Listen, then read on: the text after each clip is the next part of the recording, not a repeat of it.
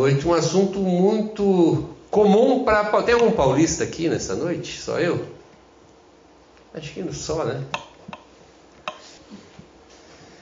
Não, mas nessa noite eu quero falar um assunto que é importante, muito importante. O tema é ou calabresa ou mussarela. E por que, que eu falei esse assunto? Porque isso, é, comer pizza é um hábito de paulista. A pizza mais vendida, mais comercializada em São Paulo é justamente é meia calabresa e meia mussarela.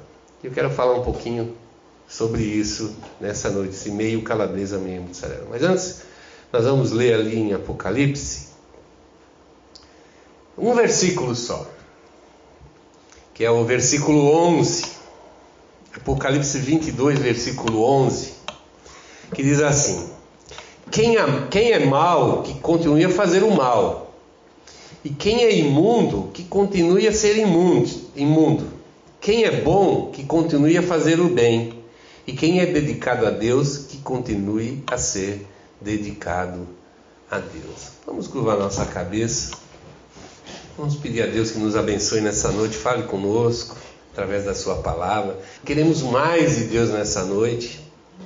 A gente quer crescer, quer experimentar coisas poderosas de Deus, sobrenaturais de Deus. Nós queremos viver a graça de Deus em abundância na nossa vida. Viver realmente como cristãos devem viver. Expectativa que Jesus Cristo venha, volte, para nos dar a nossa herança que está guardada lá com Ele. E a gente quer essa herança, quer receber essa herança divina. Vamos orar ao Pai. Eu te agradeço, Pai, porque é um privilégio Deus nos reunir debaixo do Teu nome e levar sobre a nossa vida esse nome que é todo poderoso, o nome de Cristo Jesus. Ser chamado de cristão é primeiramente um privilégio para nós, mas é também uma responsabilidade, Senhor, que temos de testificar, testemunhar ao mundo, Senhor, que nós temos um Senhor sobre a nossa vida. Alguém que está acima de nós e nós glorificamos o teu nome por isso e queremos nos submeter a isso de coração e alma, Senhor. Com tudo que temos e somos, queremos ser teus e queremos ser usados pelo teu Espírito Santo. Essa noite que essa palavra, Senhor, edifique em nós um caminho vivo, um cristianismo, Senhor, que saia, Senhor, pelas nossas veias, se manifeste ao mundo, Senhor, e mostre, ó Deus amado, que nós temos de fato e de verdade um comprometimento contigo. Fala nos nossos corações, ó Deus, através dessa palavra e nos abençoa, Senhor. Pedimos em nome de Jesus Cristo. Amém. Falando das nossas pizzas. E é interessante que você vai em algumas pizzarias, eles fazem três, quatro sabores. Por quê? Por que, que as pizzarias fazem essa diversidade de sabores e misturam os sabores? E aqui eu já vi muito o hábito, o costume de fazer a pizza salgada e a borda de chocolate. Porque ela quer agradar todo mundo. Não é assim? E por que, que a pizzaria quer agradar todo mundo? Porque as pessoas são assim. As pessoas elas têm o seu gosto, têm a sua vontade, têm assim referências ali é, nos seus atos e são muito diferentes. Às vezes pessoas que são de uma mesma casa têm hábitos muito diferentes. E depois que a gente sai da casa dos pais e que vai para uma casa, vai morar longe, ou vai estudar, mora longe, a gente vai, vai adquirindo outros hábitos, outras referências. Eu lembro que o meu filho mais novo ficou um tempo fora, depois ele veio morar um período de volta em casa e era muito difícil conviver com ele, no sentido que ele era uma pessoa completamente diferente daquela que cresceu dentro do nosso lar. É, nós temos a ajustar o nosso comportamento, os nossos gostos, as nossas vontades e a nossa maneira de ser ao ambiente onde nós vivemos e também as pessoas que cercam. Por quê? Porque nós queremos aprovação, nós queremos a aprovação do grupo que nós vivemos. As pessoas fazem para agradar o grupo coisas que às vezes elas nem, nem gostam, elas nem, nem curtem muito. A gente faz coisas que não gosta às vezes porque sabe que no meio onde você vive você tem que ter algumas atitudes, algumas coisas para fazer parte do, do grupo. E a gente quer é, que as pessoas reconheçam em nós né, que nós fazemos parte do grupo. Nós fazemos isso pelos outros, mas muito do que nós fazemos também é porque, pelo nosso gosto, para nos agradar. Ou seja, as nossas atitudes, as coisas que nós fazemos na nossa vida, primeiramente, elas têm o objetivo de nos agradar. Segundo aspecto, agradar as outras pessoas. A gente tem esse comportamento de, de agradar os outros, isso nos agradamos e agradamos os outros também para essa aceitação. Mas, porém, contudo, isso é muito comum. Nós temos assim na nossa vida normal, nossa vida nesse mundo aqui, nossa vida social, enfim, na nossa vida profissional. A gente faz coisa que não gosta, mas o chefe manda a gente faz e capricha. Por quê? Porque a gente quer reconhecimento e vai por aí afora. Mas na vida espiritual, as coisas mudam de figura. Na vida espiritual não tem como eu ter duas caras, vamos dizer assim. Eu não posso ter esse gosto pessoal e o gosto social ou coisa desse tipo. Na vida espiritual, eu tenho que seguir uma doutrina, uma regra que não vem de mim, não parte de mim, não é uma proposta minha, é uma proposta que eu recebo de quem está sobre mim. No nosso caso, como cristãos, né, o que nós recebemos como regra, como doutrina, é a revelação de Deus, a proposta de Deus para a nossa, nossa vida. Hoje ainda estávamos conversando, eu e a Sara, a respeito desse assunto, e estávamos pensando que é o pecado, por exemplo. Porque hoje em dia é, é difícil a gente conceituar pecado, porque Qualquer coisa que você fala para alguém sobre pecado, ela já vira a cara, diz que não é. Por quê? Porque sempre o pecado vai tocar nessa, nessa, nesse particular. Que você está vivendo de uma maneira que não agrada a Deus. Porque o que é pecado? Pecado é tudo aquilo que nós fazemos, agimos, que não agrada a Deus.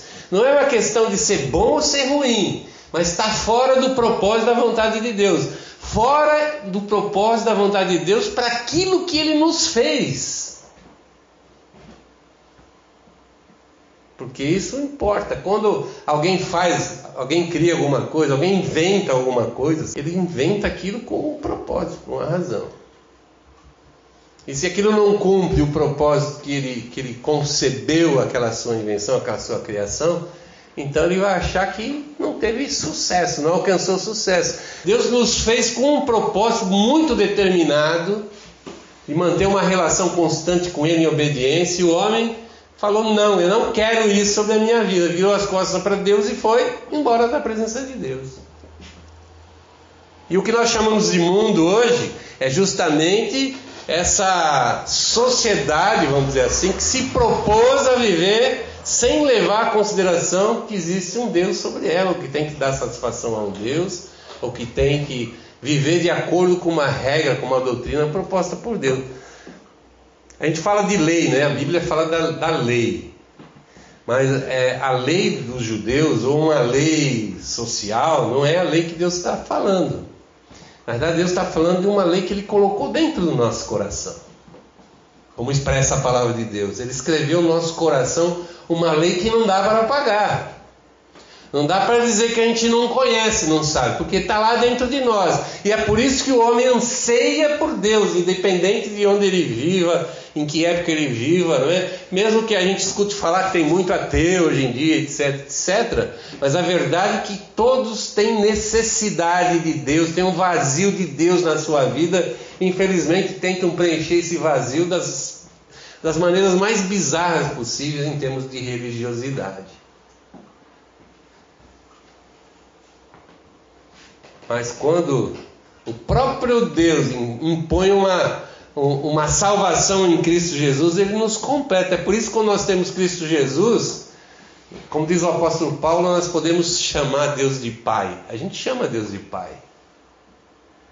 Porque a gente sente uma segurança. Por quê? Porque aquele vazio ele ele preenche, a gente não vive com medo. Você já reparou como as, as religiões impõem o medo? Se você não fizer isso, você está ferrado. Se você não fizer isso, você vai morrer. Se não fizer isso, você vai ficar doente. Se não fizer isso. Mas você não vê isso na palavra de Deus, apesar que muitas vezes a gente pense assim: ó, estou sendo castigado. Fiquei doente, estou sendo castigado por Deus. Esquece isso. Nós vivemos o tempo da graça, o tempo que nós estamos isentos do julgamento de Deus nesse momento Mas não quer dizer que nós não sejamos julgados um dia.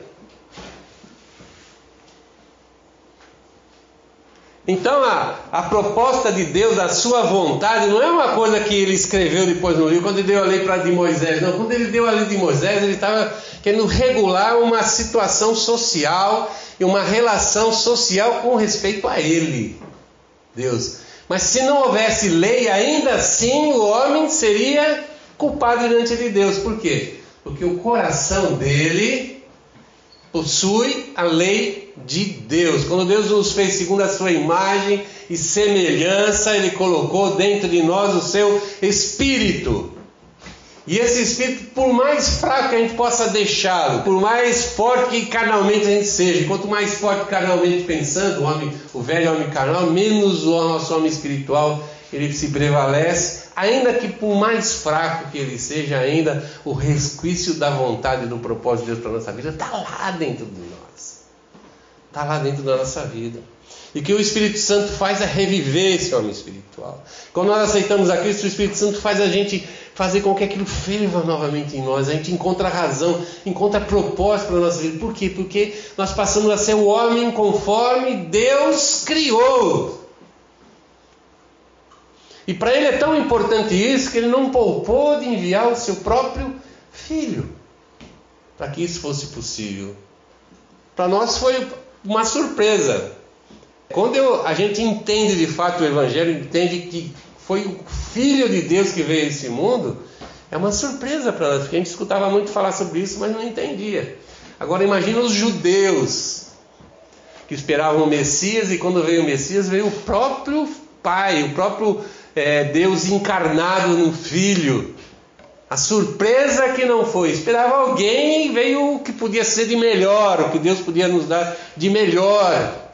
Deus nos amou tanto que nos deu de melhor quando mandou Jesus Cristo, seu Filho. Então eu não posso agora achar que eu posso agradar a Deus e ter o mesmo comportamento que eu tenho no mundo e me agradar também.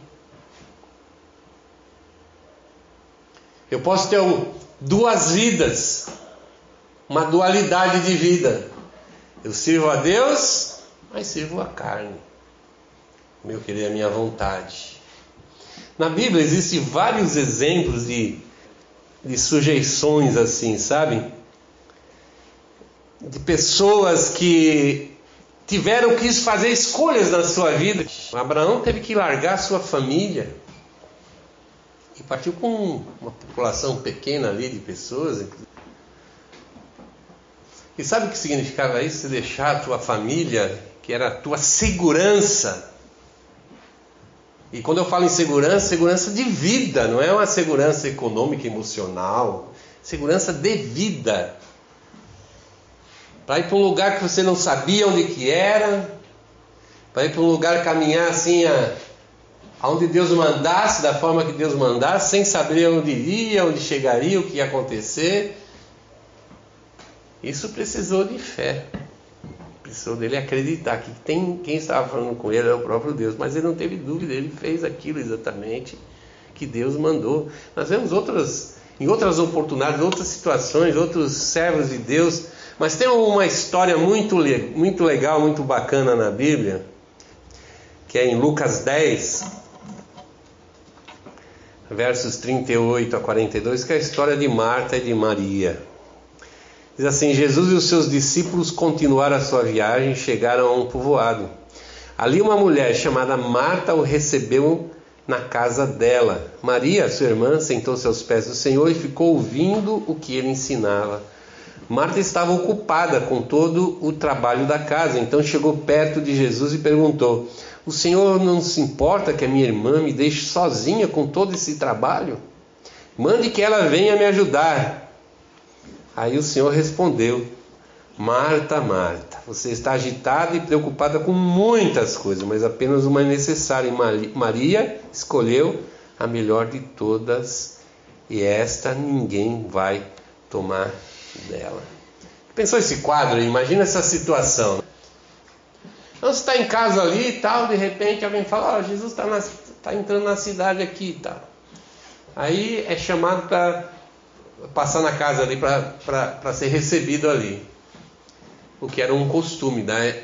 É, hospedar as pessoas assim que você conhecia, as pessoas que você queria bem. Chegou aquela multidão lá e Marta falou: Caramba, vou ter que dar um trato aqui. E ela tá lá, Marta, que é dona da casa, tá lá, preocupada e vai para aquela cozinha e entra na cozinha e sai da cozinha, abre a geladeira, abre o freezer. Ai, o que, que eu vou fazer? E para isso, tem uma coisa de sobremesa. E quando ela olha assim, de repente, nessas passagens, ela para lá e para cá, quando ela olha naquela sala, o que, que ela vê? A irmã dela sentadinha aos pés de Jesus. Existe aqui outra observação interessante. Aquele tempo, as mulheres não sentavam com os homens. Provavelmente as mulheres iriam todas para a cozinha. Além dela não estar na cozinha, a sua querida irmã estava sentada com os homens lá na sala. Agora imagina a cena, ela chega para Jesus e foi tirar satisfação. Jesus, com tanta coisa para fazer, a multidão que você trouxe, com tanta coisa para fazer, minha irmã está aqui, você aceitou ela aqui ainda, teus pés aí, não deveria, nem ela não deveria nem estar tá aqui, muito menos aos teus pés ali. E ela diz assim: manda ela agora. Manda ela agora para aquela cozinha. E o que, que Jesus fala para ela, para ela assim? Marta, Marta. Conheci o coração dela. Não, ele não reprovou ela por si só, de falar assim, não, você, cara, tá. tá... Soubesse, né, que quem está aqui, não, ele sabia que era até importante o serviço da Marta, mas ele faz uma, uma observação, fala assim, olha, Marta, Marta, você podia ter escolhido também estar aqui. Eu não estou aqui para comer, para almoçar. Eu estou aqui para trazer a palavra de Deus. Isso é o mais importante. E se você fosse mais tranquila, você ia perceber que não adianta todo esse monte de preocupação que você está tendo. Não é que você não deva ter preocupações, mas não adianta nada se você não tiver a principal, a melhor preocupação, a preocupação boa, que é de conhecer, aprender a palavra de Deus. Em outras palavras, falando, você está fazendo nesse momento a escolha errada. Tua irmã escolheu a coisa certa e ninguém vai tirar isso dela. Você está preocupada com muitas coisas, ela se preocupou só com uma. E ela vai ser abençoada por isso. E você está esbafurida aí toda. Né? Então as escolhas são importantes. As escolhas nossas da nossa vida são extremamente importantes. Nós lemos lá no texto inicial, vem para você, Apocalipse 22, 11. Nós lemos lá que quem é mal continue fazendo mal, sendo imundo, e quem faz o bem continue dedicado a Deus, continue a ser dedicado a Deus na sua vida. De alguma forma, esse já é o, o, o final, finalmente do, do livro de Apocalipse o epílogo do, de Apocalipse. E que, que, o, que, que o Espírito está dizendo à igreja? Está dizendo assim: ó, cada vez mais as pessoas vão mostrar quem são por, pelo que elas escolhem. Cada vez mais a pessoa, né, a sua escolha mostra quem ela é. Talvez para os homens fique meio às vezes difícil de enxergar e perceber, mas para Deus a escolha é muito clara. Muito clara. Porque é o tipo de vida que nós queremos viver nesse mundo que o Espírito está falando. Como eu encaro a minha vida, como eu vejo a minha vida, qual é o propósito que eu vejo para a minha vida. O que eu quero de fato fazer com a minha vida, para falar a verdade, eu como cristão, nem minha vida é mais, porque eu entreguei a minha vida para Jesus Cristo. Eu quero ter uma vida continuadamente dedicada a Deus. Opa, essa é uma opção. Não, eu quero continuar me é, sujando no mundo.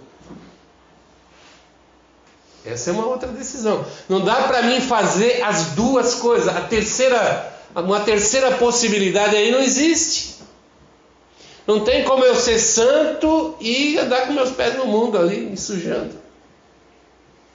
Não tem como eu, eu encarar objetivos de, de Deus para minha vida e querer também ter os meus objetivos canais. Então, em algum momento as coisas vão se confundir, vão se misturar e vai estragar as duas coisas. Eu não vou ter nem felicidade em Deus e nem felicidade no mundo. Por isso que o texto diz, na linguagem do Almeida, eu gosto bastante, diz assim: quem é limpo, limpe-se ainda. Quem é sujo, suje-se ainda. Na verdade, ele fala o contrário: quem é sujo, suje-se ainda. Quem é limpo, limpe-se ainda. Na verdade, quem é cristão, ele tem essa, esse querer, essa vontade de sempre ficar mais limpo, mais puro. Mais puro.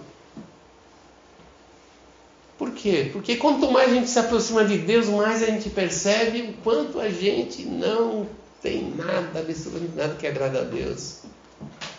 Nada que agrade a Deus, sabe o que é nada? Então, por que Deus gosta de mim? Porque Ele me ama, porque o sangue de Jesus me cobre, e porque Deus tem umas expectativas muito boas a respeito de nós através do Seu Espírito Santo através do Espírito de Deus. A nossa vida é um tempo de escolhas. Esse é o tempo que nós temos para escolher. Às vezes você aprende ali num outro tipo de, de cristianismo, né? Não, dá para resolver depois, né? Acender uma velhinha ali, fazer um, né? Ali, colar. Mas a palavra de Deus deixa muito claro: depois que nós saímos dessa vida, só nos resta o julgamento. Todo mundo vai ser julgado. A igreja pelo arrebatamento. E aqueles que não forem arrebatados pelo tribunal do, o, o tribunal do trono branco, lá no final de Apocalipse. Apocalipse termina com um grande julgamento.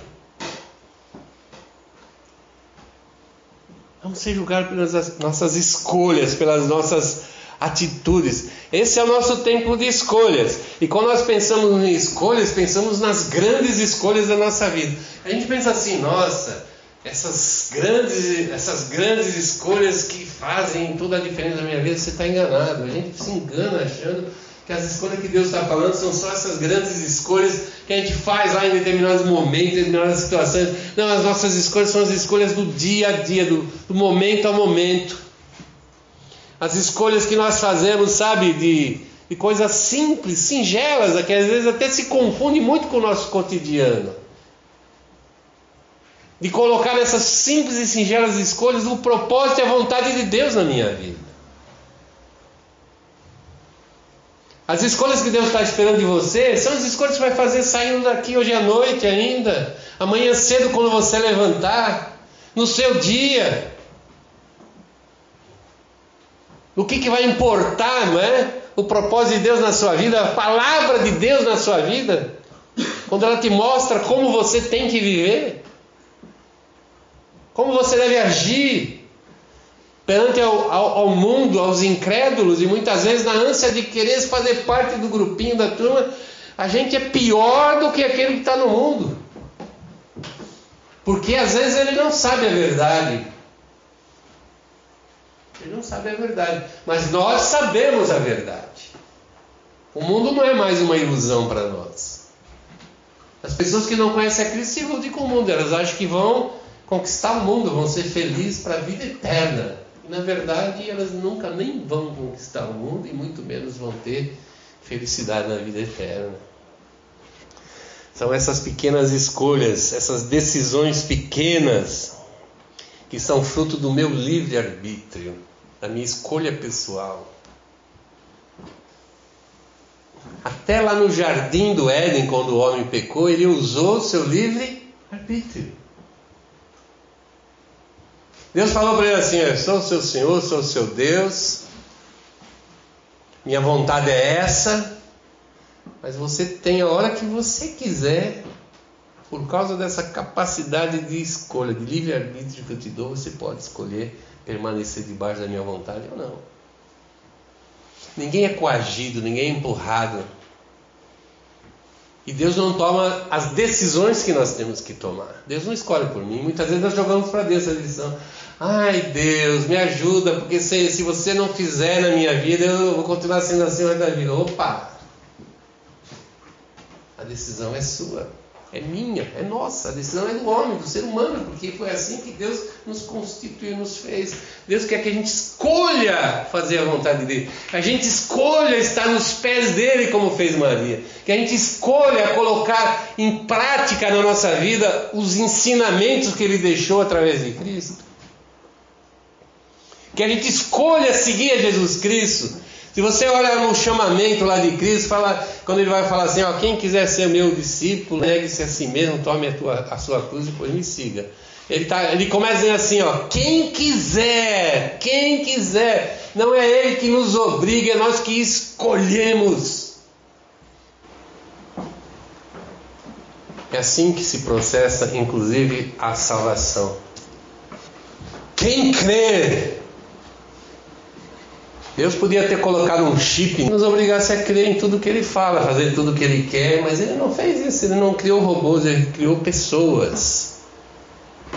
E pessoas extremamente capacitadas ao ponto de sermos o top da criação e temos em nós o seu próprio espírito. O ser humano não é um, uma criaçãozinha qualquer. Ele é um projeto de Deus, por mais que a ciência tenha que dizer que não, que você é fruto de uma evolução meio sem pé nem cabeça, fica claro para mim cada vez mais a conhecer mais o homem, conhecer mais inclusive a vontade de Deus, nós somos um plano de Deus, fomos moldados segundo a palavra de Deus, fomos feitos segundo a sua forma, a sua imagem e semelhança para que nós de fato, de fato pudéssemos viver toda essa potencialidade que Deus nos deu, inclusive escolher, fazer a escolha certa de nos limpar, nos santificar ainda mais, sabendo que a qualquer momento Cristo pode, pode voltar. São essas escolhas, irmãos. Às vezes a gente pensa assim, ó, nossa, eu queria tanto ter uma vida melhor. Às vezes converso com alguns irmãos, a gente no culto que ele fala muito, nossa, eu queria melhorar, eu queria ser mais crente, eu queria orar mais. O que mais que a gente fala? Queria estar mais presente na vida dos outros, mostrar mais o amor de Deus. Que são todas aquelas coisas que a gente quer, mas na verdade são as coisas que a gente sabe que Deus quer em nós. Mas para que isso aconteça, isso tem que partir das nossas escolhas. E eu tenho me preocupado mais muito, mais muito com essa época de coronavírus, porque as pessoas estão tão preocupadas que vão, vão ficar doentes no seu corpo e vão morrer, que elas acabam morrendo espiritualmente, pelo afastamento das coisas de Deus, pelo mau julgamento, às vezes, das coisas que estão acontecendo no mundo vão me distanciando, vão enfraquecendo a minha fé, vão esfriando a minha fé ao ponto de eu fazer as coisas cristãs simplesmente pelo hábito, pelo costume, às vezes pior, para agradar alguém. Estou usando aquela, aquele efeito humano, né? E querer às vezes agradar as pessoas para as pessoas nos considerarem parte, quando na verdade o que nos aproxima de Deus é a nossa escolha. Vamos ficar de pé, nós vamos orar. Você quer ver a sua vida mudada? Faça as escolhas certas. Faça as escolhas certas.